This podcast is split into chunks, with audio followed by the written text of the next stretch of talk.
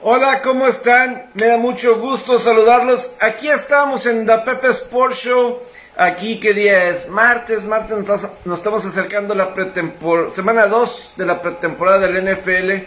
Ayer platiqué un poquito de los Power Rankings, ¿verdad? De corebacks, ¿verdad? De los corebacks novatos, para que si tienen chance, vayan y lo chequen. Y también hice la previa eh, una previa de los Cuervos de Baltimore. Hoy continuamos con más equipos, con otro equipo de la norte de la conferencia americana. Pueden ir ya sea a mi canal de YouTube o a Spotify o a donde ustedes les gusten. Eh, búsquenme como el Pepe Sports y ahí he estado subiendo previas de todos los equipos por prácticamente un mes.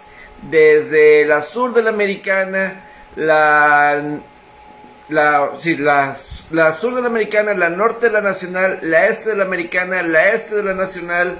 Eh, luego me fui con la sur de la nacional, eh, la oeste de la nacional y ahorita estoy en la norte de la conferencia americana. Y nos vamos ahorita con los Cleveland Browns, ¿verdad? Con los Cleveland Browns que...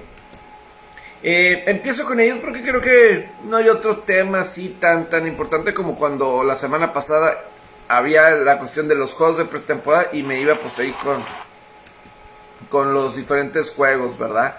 Eh, pero eh, vamos con Cleveland, con Cleveland que vaya que sí hay hay tantos temas alrededor de, Cleveland y obviamente pues el más grande de todo fue lo que pasó en la posición de mariscal de campo con Deshaun Watson, ¿verdad? Con Deshaun Watson que pues ya eh, llega a la franquicia, es intercambiado, pero hay tanta incertidumbre que no se sabe, creo que no hay ningún momio al momento en cuestión de altos o bajas de victoria según lo que estaba checando porque pues no se sabe quién va a ser el coreback o más bien sabemos que va a estar va a iniciar la temporada suspendido de Sean Watson, ¿verdad?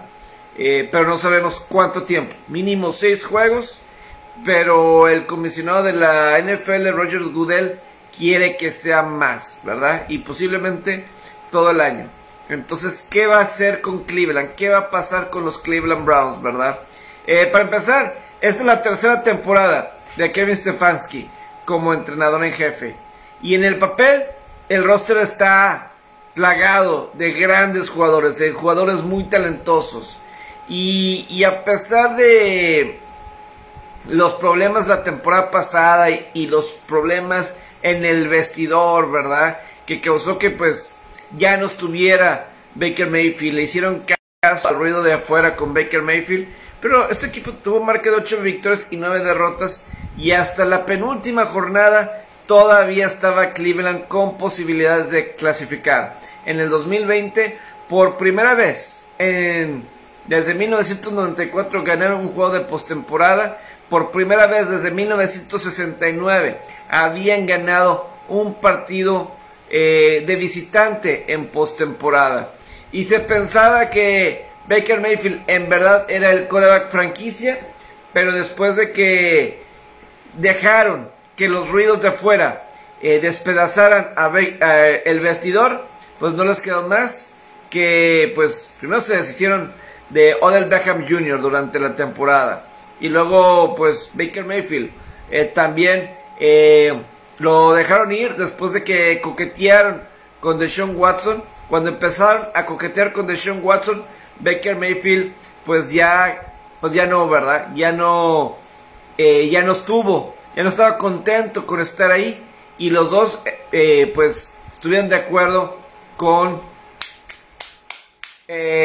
irse por cada quien por su cuenta y, en el caso de Mayfield pues ya está con Carolina, ya platicamos el caso de ellos. Digo, en el caso de Mayfield pues ya no vamos a estar viendo los comerciales de Progressive, este es, este es, esta agencia de seguros, ¿verdad? Que pues llevaba como en los últimos dos años en Progressive que nos ponían anuncios y anuncios y anuncios, ¿verdad? De Baker Mayfield, eh, que su casa era el estadio de los Browns, pero pues bueno, y ya de lo que dijeron, esos anuncios ya no van a seguir a Mayfield, a Carolina. Pero en el caso de Cleveland, obviamente pues todo lo que se está escuchando, todo lo que se está diciendo es al raíz de Deshaun Watson. Esa es la contratación eh, que más hizo ruido en toda la agencia libre, que causó más ruido en todos lados, ¿verdad? Desde lo, el cómo construyeron el contrato, eh, las cuestiones legales, ¿verdad? Civiles en este caso, en lo de Deshaun Watson, y, la misma franquicia, defendiendo el que adquirieron a un jugador con más de 20 acusaciones en contra de acoso de mujer y al parecer, pues nunca sabes cuántas mujeres más estuvieron ahí, más de 60 en cuestión de lo que fue eh, los masajes, eh, veintitantas eh, dieron todo eso, ¿verdad? las mujeres que les dio ahí, pues acusándolo, o alrededor de 24. Suponiendo que a Watson le den 6 partidos, así que es que sería un fracaso, no, no, no sería un fracaso, sería un fracaso lo, el que, lo que hizo, me explico. es más, si son seis partidos, si son seis partidos, creo que con el talento que tiene Cleveland, debería ser suficiente para que calificaran a postemporada. Yo creo que sí, o sea, si son seis partidos está bien, pero yo no creo que se vaya a quedar en seis partidos. En el contrato colectivo, Roger Goodell tiene el derecho de apelar y Goodell tiene el derecho a poner el castigo así tal cual. A mí, lo de los seis partidos eh, me sorprende. Es más, si ustedes han estado escuchando mi podcast en Spotify, otras partes, antes de estos días, o si me han escuchado en RG Deportiva, yo en alguna parte, yo llegué a comentar en el caso de Deshaun Watson, que a mí se me haría increíble que Deshaun Watson estuviera disponible para el partido de la semana 13, cuando les toque enfrentar a los Tejanos de Houston. Este es un partido que la liga no quiere que esté de Sean Watson. Simplemente está visitando a los Tejanos, está visitando a Houston, su franquicia en donde está, ¿verdad? En donde estuvo, ya no quería estar y luego salieron todos estos problemas de acoso de mujeres y todo eso. Ese partido del 4 de diciembre de la semana 13, ese es un un juego en el que yo sé y es muy lógico, no necesitas ser un Einstein, no necesitas ser un experto en cómo funcionan las cosas para saber que la NFL no quiere que esté Deshaun Watson en ese partido. Incluso yo, y, eso lo confirmé, vi un reporte la semana pasada. Y yo dije, no tienes que ser un experto, no tienes que ser un insider de la NFL para saber que en esa fecha de la semana 13 visitando a los Tejanos, la NFL no quiere que esté de Sean Watson por toda la eh, publicidad negativa en contra que tendría la liga de Sean Watson justamente en ese fin de semana. En cuestión del terreno de juego, ¿verdad? En cuestión del terreno de juego con Deshaun Watson. La última vez que vimos jugar a Deshaun Watson, que fue la temporada 2020, fue una genialidad de, de Sean Watson. Tanto desde que salió en el 2017 al 2020 con los Tejanos, no, no hay la menor duda que Deshaun Watson se estaba, estaba estableciendo como uno de los mejores corebacks de toda la NFL. Ahí estaba con Patrick Mahomes, estaba como Lamar Jackson, parecía que pues bueno, Josh Allen, ¿verdad? Estaba sobresaliendo, ¿verdad? Pero Deshaun Watson fue primero. Fue el primero de. Pues él inició como novato. Novato jugó bien antes de que se lesionara. 2018, eh, Mahomes y Watson ahí estaban juntos. Eh, Lamar Jackson, Josh Allen fueron novatos 2018. Entonces ellos un poquito más adelante. Pero era claro que Deshaun Watson era el principal. Que Deshaun Watson era quien iba a acarrear eh, de alguna forma, la conferencia americana y la NFL por décadas, por décadas, ¿verdad? De con lo talentoso que es de Sean Watson. A final de cuentas, 104 pases de anotación, 36 intercepciones en su carrera con los Tejanos, un récord de 28 victorias, 25 derrotas y pues con un rating a final de cuentas de más del 100, de 104.5. No hay duda del talento de Sean Watson en el campo. Entonces, si puede jugar algunos partidos o como tú pones Alberto, de los después de la suspensión de juegos para en adelante, Deshaun Watson debe ser un gran, gran mariscal de campo. Y es uno de mis favoritos. Y o sea, como jugador, como jugador, como jugador. Ojo. Pero, pues obviamente está todo este escándalo, entonces, por eso las casas de apuestas es bien difícil para poner a Cleveland un, número de victorias o, o momios, porque pues no sabes cuánto tiempo va a estar de Sean Watson.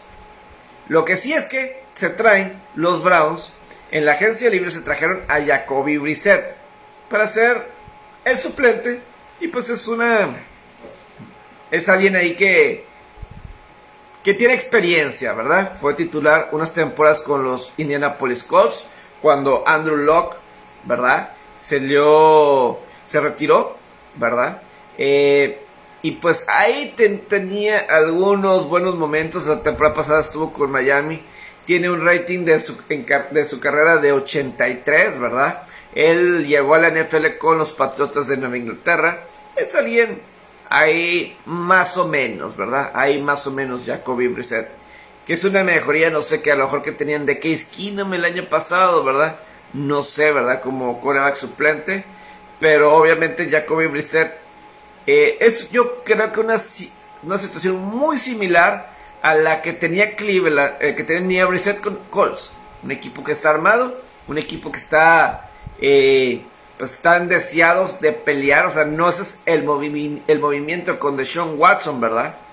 Si no estás deseado de ganar y ganar ya. Digo, Cleveland le ganó a, a Carolina a Nueva Orleans, Atlanta, por ganar, por conseguir a Deshaun Watson. Pero no sabemos si va a jugar. Pero bueno, Deshaun Watson no es la única persona en el roster, ¿verdad? De Cleveland. Eh, porque si vemos las... Eh, tienen el mejor dúo de corredores, ¿verdad? A lo mejor Green Bay con AJ Dillon y con Aaron Jones, pues ahí están en la pelea de quién tiene el mejor tándem de corredores. Sobre todo que Karim Hunt en las últimas semanas llegó a decir que ya no quiere estar con Cleveland, que ya una extensión de contrato, no se lo dan, está pidiendo entonces salir. No sé ahí cuál vaya a ser la situación. Pero, pero, pero, no se puede negar que ahí está todavía el caso de, de Nick Shaw, ¿verdad? Está Nick Shaw, un corredor excelente, o sea, no está para decirlo, pero obviamente es un muy, muy buen jugador. Cuerpo de receptores, eh, ya no está, obviamente, Odell Beckham, salió durante, durante la campaña pasada. Y también Jarvis Landry, como que Jarvis Landry también eh, ya no pudo hacer equipo ya en Cleveland y termina, termina siendo intercambiado, ¿verdad? El caso de, de, bueno, o cortado, ¿verdad? Jarvis Landry sale y ahora está con los Santos de Nueva Orleans. Por la parte de que se traen Cleveland de, receptor a Mari Cooper, ¿verdad? A Mari Cooper, eh, obviamente de los vaqueros de Dallas, ahora va a ser de Cleveland para ser el receptor número uno. Eh, creo que es una. Yo sí prefiero, como número uno, prefiero a Jarvis Landry. ¿Verdad? Ver si se puede conjuntar rápido, ¿verdad? Con, con Jacoby Brissett, ¿verdad? Él va a cargar con el peso del ataque aéreo, ¿verdad? Eh, sobre todo en la, cuestión de, receptores. Hay algunos otros jugadores, eh, les gustaría, obviamente, que alguien como Donovan People Jones o el novato David Bell, ¿verdad? Puedan surgir en el cuerpo eh, de receptores para ayudar a Jacoby Brissett, sobre todo en este inicio de temporada, ¿verdad? De partidos. También, pues, le pusieron la etiqueta de jugador franquicia al ala cerrada Devin Yoku. Entonces esperen que también eh, ayude en esa, en esa parte. Eh, la línea ofensiva es de lo mejor en toda la NFL. La línea ofensiva y eso se puede notar, ¿verdad? Con guardias ofensivos como Joel Bitonio o Wyatt Teller, ¿verdad? De los guardias mejores pagados de toda la NFL. Y pues se puede ver, ¿verdad? Cuando Nick Chubb eh, lo bien que ha estado Karim Hunt. Incluso la temporada pasada, ¿se acuerdan ese partido de jueves por la noche en contra de los Denver Broncos?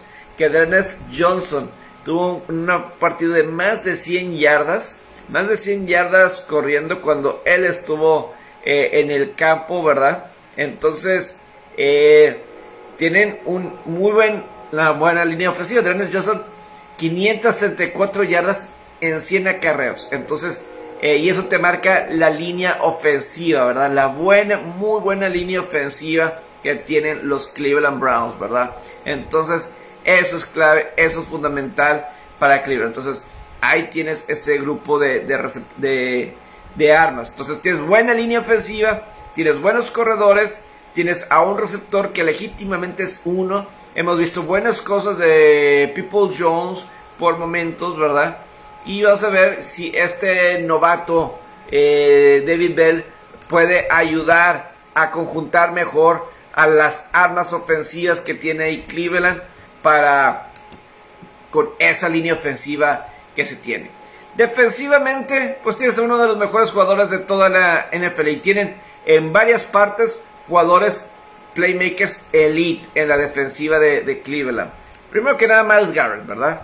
Que vamos a ver en alguno de estos años debe tener una temporada, ha tenido grandes temporadas, ¿verdad? Ha tenido estupendas temporadas, pero en algún momento ojalá que el equipo a su alrededor le permita tener una super campaña como conjuntos y todo eso para que sea tiene el calibre de ser jugador defensivo del año. Creo que de eso nadie lo puede llegar a cuestionar, ¿verdad? En cuestión de la defensiva que de, y entonces eh, y además se queda Jadavion Clowney, le dan contrato de un año a Jadavion Clowney, entonces ahí tienes una gran pareja para presionar al mariscal de campo. Probablemente, o sea, en una conferencia americana lleno de eso, de las defensivas, edge rushers, para presionar al quarterback, probablemente no van a encontrar a alguien mejor en esa parte. Eh, en cuestión de linebackers, eh, Jeremiah Ugusu Cromoa fue una muy buena eh, selección el año pasado. Demostró buenas cosas como defensivo la temporada pasada de la Universidad de Notre Dame. Esperan buenas cosas de él. Entonces ahí tienen a un jugador importante en la cuestión de linebackers.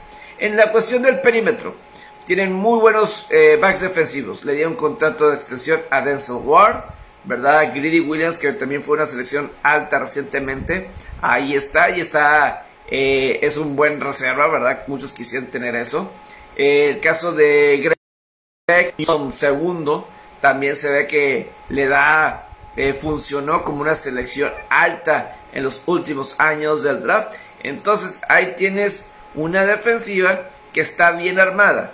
la primera selección que tuvo Cleveland en el draft no fue sino hasta la tercera ronda por la cuestión de Sean Watson.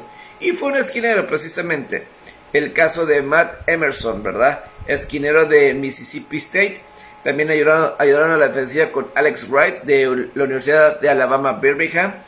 Y pues a ver si David Bell, este receptor de, de Purdue, que tiene un poquito las características de Jarvis Landry, ¿verdad?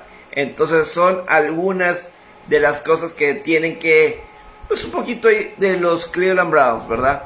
En equipos especiales cambian de pateador. Ellos esperan que Kate York, que seleccionaron en la cuarta ronda de la estatal de Luisiana, resuelva un problema de pateadores, de pateadores que han tenido eh, pues por muy buen tiempo.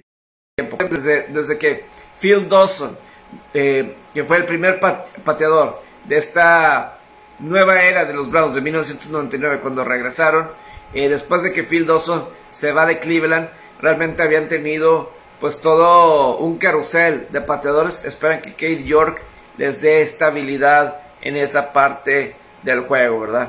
Eso es en la cuestión de pateadores y de y contratan a Cory Bojorques, que de pateador de despeje que está lo recordarán a él más que nada con los Bills de Buffalo. Entonces ahí es un poquito de ellos en lo que es eh, equipos especiales.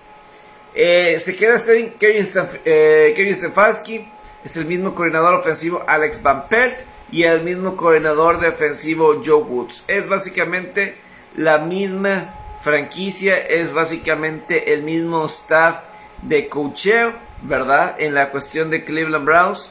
Pero obviamente está la incertidumbre de Deshaun Watson. Entonces yo les pregunto a ustedes qué opinan de los Cleveland Browns. Eh, voy a poner un número 8, 9 victorias. En, Cleveland tiene más talento, creo que Baltimore, ¿verdad? Ayer estaba platicando de Baltimore, yo creo que a Baltimore le falta mucho talento en tantas posiciones. Eh, entonces, en el papel yo veo un Cleveland mejor que, que Baltimore. Tienen todo el talento para pelearle a Cincinnati. Tienen todo el talento para ser mejor que Pittsburgh. A lo mejor los receptores, con la salida de Jarvis Landry, pues pierde un poquito, ¿verdad? Pierde ahí un poquito, porque sí es un gran jugador, es muy buen jugador Jarvis Landry, pero puedes correr y la defensiva de hacer los principales. Entonces, la duda es, al igual que el año pasado, el ataque aéreo. El ataque aéreo. ¿Será Jacoby Brissett? ¿Podrá Jacoby Brissett con el poder? Tiene las armas, tiene corrida, eh, tiene una ala cerrada, muy bueno, que confían obviamente mucho. Eh, trajiste a Mari Cooper, tiene lo suficiente Cleveland eh, para ayudar a Jacoby Brissett, porque o si o sea, tendrá la buena suerte que Deshaun Watson regrese y regrese bien, sin jugar mínimo año y medio. Ah, va a pasar mínimo eh, cerca de año y medio, casi dos años de la última vez que jugó.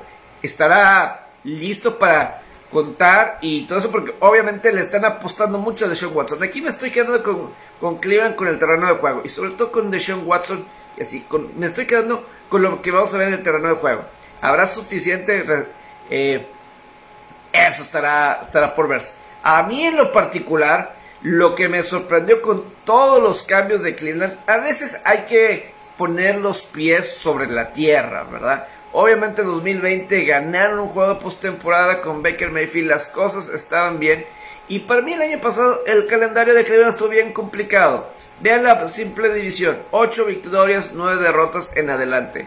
Y dejan ir a un Baker Mayfield cuando pues Cleveland, como Mayfield de coreback, le ha podido ganar a Cincinnati eh, las cuatro, en los últimos dos años, eh, eh, los cuatro partidos, ¿verdad? Entonces ahí tienes a alguien como Deshaun Watson, que pues vamos a ver cómo le va a él, ¿verdad? si es que, si es que juega, aunque sea algunos partidos. Yo no creo que juegue la temporada de Sean Watson. Esa es mi opinión. Yo creo que Roger Goodell eh, se va a salir con la suya, se va a salir con la suya, eh, pero yo creo que tarde o temprano tiene que ver una... suspendido seis juegos. Ahora, una cosa muy importante y que lo tomen ahorita en cuenta. Cleveland tienen 17 años consecutivos de que no ganen un juego, de que no ganen en la semana 1. Otra vez lo repito, Cleveland tiene 17 años que no gana en la semana 1. Siempre iniciado 0-1, 0-1, 0-1, 0-1. Posiblemente en el papel, para iniciar el calendario Cleveland no la tiene tan complicada. Digo, la primera semana visitan a Carolina. Y si Baker Mayfield es el titular, que ahorita apunta a que si va a ser Baker Mayfield el titular, pues va a ser un revenge game para Panteras. Pero Cleveland tiene mejor roster que Carolina. Cleveland debe poder ganar. Y después está Jets, recibe a Jets, Pittsburgh y Atlanta. El de Pittsburgh obviamente es complicado, porque creo que cuando hable mañana de Pittsburgh, eso va a ser un punto fundamental cuando hable de los acereros. Pero luego es Atlanta. Creo, creo, creo que Cleveland, a diferencia del año pasado que empezaste jugando contra Kansas City y otros más, siento yo que debes de poder hacer las cosas diferentes, ¿verdad? El caso de Cleveland, empezar con tres victorias y una derrota, ¿verdad? Yo creo que así debe ser. Eh, los juegos que serán transmitidos a nivel nacional, ¿verdad? Eh, únicamente va, juegos, o sea, eh, juegos National Television, como se le dice. la semana 3, ese juego contra Pittsburgh que digo, los reciben a los acereros en jueves por la noche. Luego, el lunes por la noche, en Halloween, reciben a los bengalíes de Cincinnati el lunes por la noche. Y pues son los partidos así programados. Los dos juegos contra Pittsburgh y contra Cincinnati. Los dos eh, van a tener en prime time jugando en casa a Pittsburgh y a Cincinnati. Uno el jueves y otro el lunes por la noche. Estos son los Cleveland Browns. No sé si tengan algún comentario sobre, sobre Cleveland. Pues aquí es ahorita básicamente lo que se ha dado así a, conocer, ¿verdad?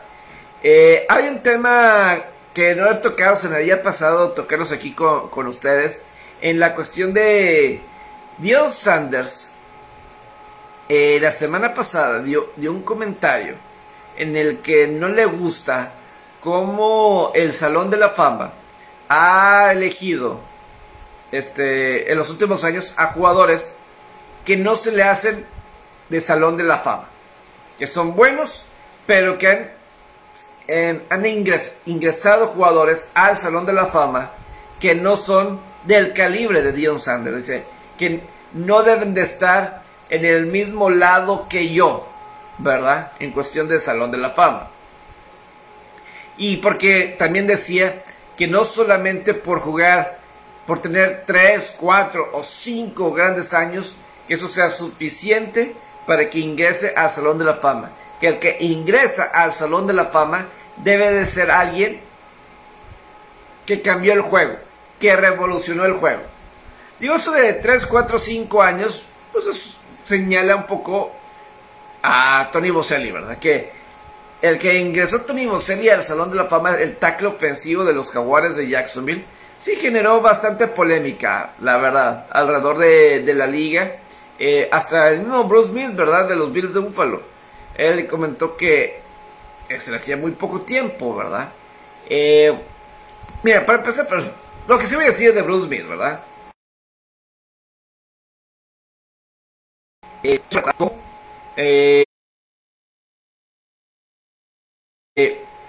Tony Boselli lo dominó en el juego de postemporada de 1996 cuando Bruce Smith era todo un Old Pro y apenas era el debut de Tony Boselli en postemporada. Digo que ah, es un partido, puede que sea un partido, simplemente ahí lo dejo eh, ahí en, los comentarios. Obviamente hay diferencias entre los buenos y los excelentes y todo esto, ¿verdad?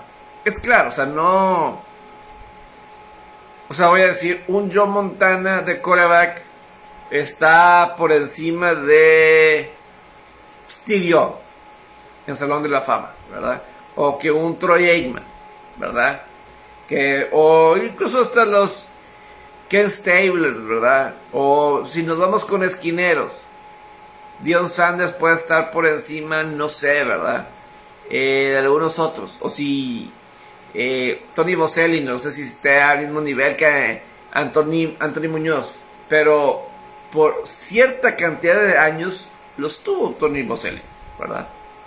Hasta que se lesionó, sufrió ruptura de ligamentos en la semana 17 contra los bengalíes de Cincinnati, eh, cuando Jacksonville ya tenía asegurado, bueno, es que tenía que ganar Jacksonville ese juego contra Cincinnati porque Titanes ahí estaba muy muy cerca. Eh, si perdía Jacksonville ese partido contra Cincinnati y Titanes, Titanes hubiera ganado la división, Titanes hubiera descansado en la primera ronda de postemporada y todo lo que se hubiera conllevado. Entonces Jacksonville tenía que jugar ese partido.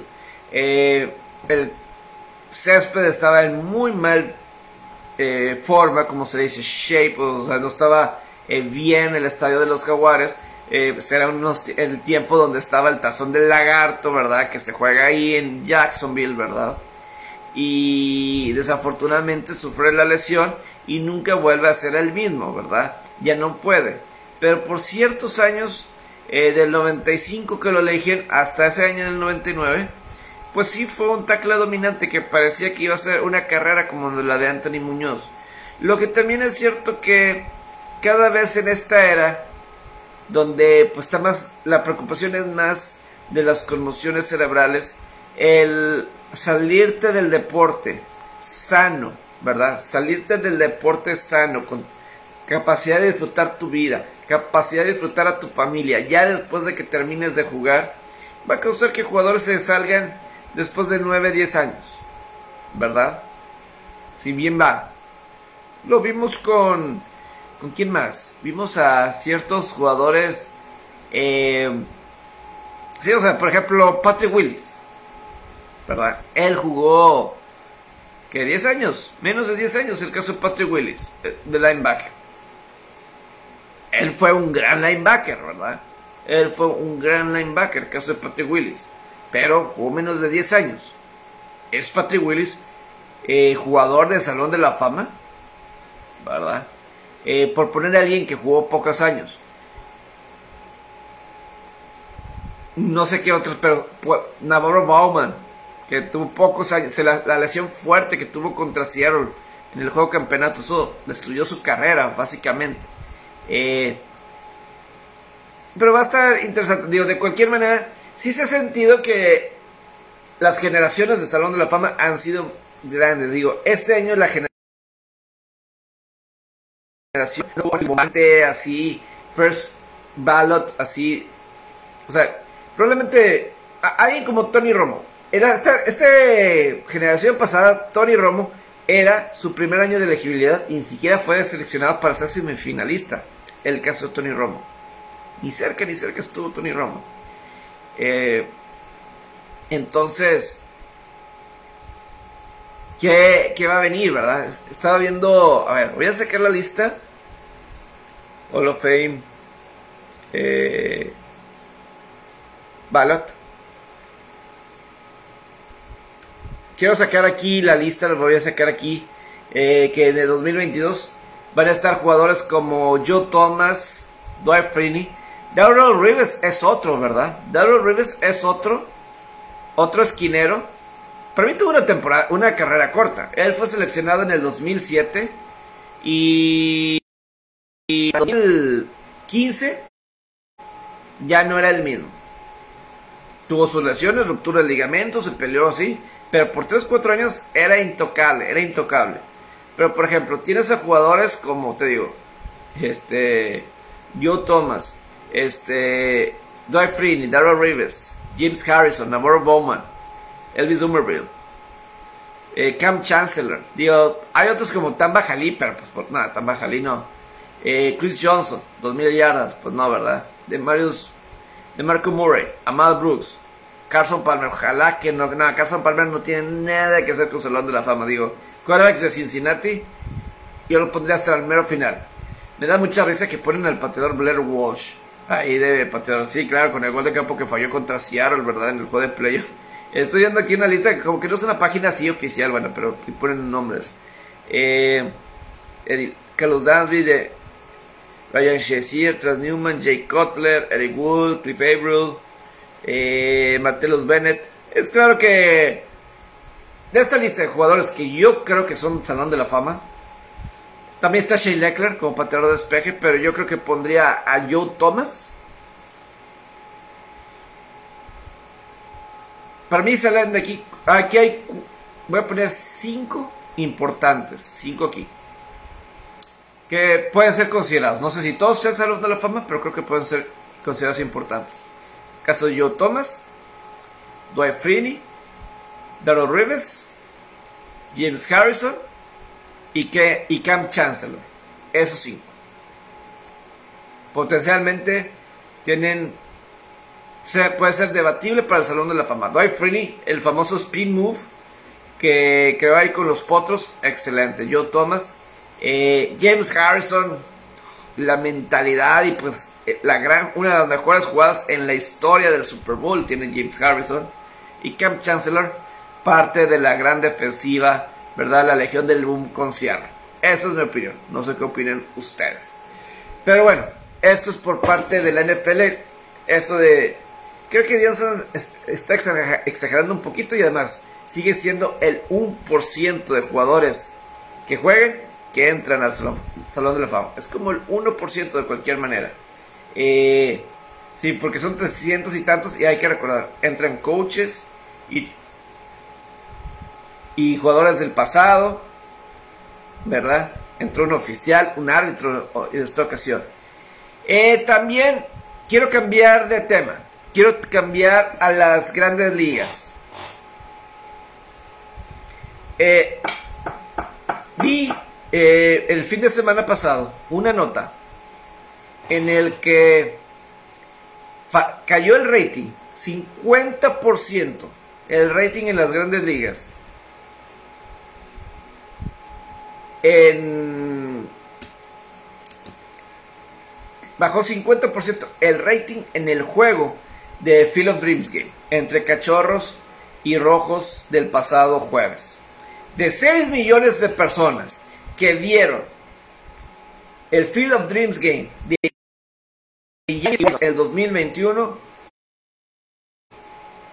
esta vez cayó a alrededor de 3 millones, cerca del 50%. La verdad, no es nada sorprendente que haya habido una baja en eso. Estamos hablando que uno eran los Yankees, obviamente eso siempre va a llamar la atención. Y aparte también tienes a Tenías a los White Sox de Chicago, que estaban en primer lugar de la división, jugadores carismáticos como Tim Abreu, como Tim Anderson, perdón, como José Abreu, como ellos, ¿verdad? Entonces tenías las figuras importantes, ¿verdad? Para esta temporada ponen a los cachorros y los rojos. Estos no son los cachorros que ganaron la Serie Mundial en el 2016, que estaban Tony Rizzo, que estaban eh, Javi Baez, que estaban eh, los jugadores como, sí, o sea, Chris Bryan, ¿verdad? O sea, John Lester, ¿verdad? O sea, están en plena reconstrucción y parece que es una reconstrucción que se van a estar tardando bastante, que se van a estar tardando bastante en poder salir de ese agujero. Y los rojos de Cincinnati este año vendieron a todos, vendieron a todos, vendieron a Junio Suárez, a Jared Weaver, Vendieron a todos menos a Joy Boto porque no puede sacar a Joy Boto. No puede sacar a Joy Boto de ahí de, Cincinnati. ¿Verdad? Pero, o sea, yo sí soy las grandes ligas. Y ya se sabía, cachorros y rojos, desde hace un año, que ese iba a ser el partido. Yo me hubiera enojado a grandes ligas y me voy con el dueño de Cincinnati. ¿Por qué demonios vendes a todo? Te tengo a ti en el juego de Field of Dreams. Yo te tengo aquí, necesito vender ese juego y me vendes a todos los jugadores y va a estar gente que no, y, estando en el fondo de la tabla cuando el año pasado Cincinnati estaba peleando postemporada. Si Cincinnati tenías eh, al equipo de hace un año, dos o tres años que era equipo divertido de cuadrangulares y todo eso, pues sí, pero este no era este rojos, ¿verdad? So, yo los grandes ligas estaría muy molesto con la gerencia y los dueños, dueños de los rojos que se les hacía muy cara la nómina y pues ahí quedó el caso de ellos, ¿verdad? A mí en lo particular no, no me agrada, pero si hay, quieren encontrar los motivos de por qué bajó 50% el rating de televisión para los cardenales, para los, perdón, los cachorros y los rojos, ahí está. No fue, o sea, así de sencillo, ¿verdad? Eh, y a lo mejor este fue el último Field of Dreams game, porque al parecer van a construir todo un complejo, ¿verdad? Ahí alrededor. Van a construir todo un complejo. Eh, quieren construir un complejo y liderado por Frank Thomas, ¿verdad? El ex jugador de los White Sox. Pero bueno, vamos a ver si. ¿Qué, qué otras ideas pueden tener las grandes ligas, verdad? Ahora, estaba leyendo un comentario. Field of Dreams, pues para mí Field of Dreams no tiene mucho. O sea, yo esa película a de Kevin Costner no me llamaba así mucho la atención para mí mis películas favoritas de béisbol es Major League y A League, of the Road. Son las dos películas de béisbol que a mí me gustan, que más me gustan, ¿verdad? Y, que he visto, para mí en lo particular. Esos son los juegos para mí que a mí me llaman la atención, las películas que... Eh, creo que voy a terminar con pues todavía no hay ninguna noticia de, del golf, ¿verdad? Con esta junta de Tiger Woods. Al momento de estar haciendo este Facebook Live, todavía no hay este... O sea, parece que es una junta larga. Ahí llegó Tiger Woods eh, a Filadelfia, porque este torneo es en Delaware. Y llegó a Filadelfia, llegó junto con Ricky Fowler. Primero vi un video y la verdad, la verdad, da tristeza porque Tiger Woods está ahí vaya para caminar. O sea, no camina libremente. Y eso a mí yo digo, ah, qué lástima, qué lástima. veo así, se me hace difícil que pueda ser competitivo otra vez. Sí, porque ya lleva, o sea, fue hace un mes, ¿verdad? El abierto británico, fue hace un mes. Eh, vamos a ver si de aquí al Masters, ¿verdad? Puede eh, regresar ahí al, al máximo, ¿verdad? Hoy en las grandes ligas, fíjate que en mi canal, en TikTok, eh, se me ocurrió poner dos picks, ¿verdad? Se me ocurrió poner dos picks y, y pegar.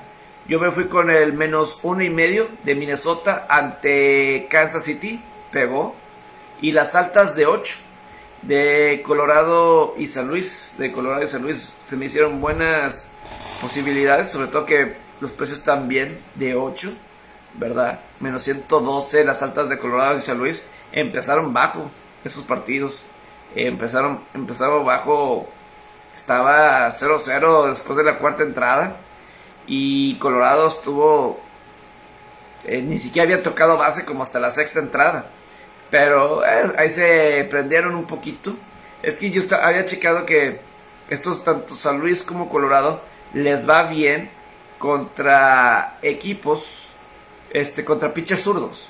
Y en ese juego había dos pitchers zurdos y, y, pues, bueno, y Cal Freeland y José Quintana no estaban teniendo las mejores temporadas, pero de cualquier manera eh, San Luis lo hizo bien y pues ganaron 5-4 en extra innings. Cuando estaban 4-4, no, en la novena, en la novena entrada. Pero ya cuando empataron a 4, sabía que era altas. Y, y el otro, eh, pues Minnesota, Zach Greinke pues tiene como un porcentaje de carreras limpias de 7 jugando de visitante contra Minnesota y estaba 3 a 0 en la séptima entrada. Estaba ahí medio dudoso, pero pues terminaron ganando 9 a 0. Entonces se hicieron las dos. Me salieron los dos picks, 2 y 0 ayer. Entonces bastante, bastante bien que resultó. Los Yankees siguen, siguen perdiendo, ¿verdad? Hoy otra cosa interesante, lo de Julio Urias. Julio Urias, eh, que ganó su partido 13 de la temporada el lunes por la noche contra Milwaukee. Muy impresionante lo de Julio Urias, que había dicho Freddy Freeman antes del juego de estrellas que para él Julio estaba teniendo una temporada de juego de estrellas, pero que no le habían dado el respaldo ofensivo para que sus números estuvieran mejor.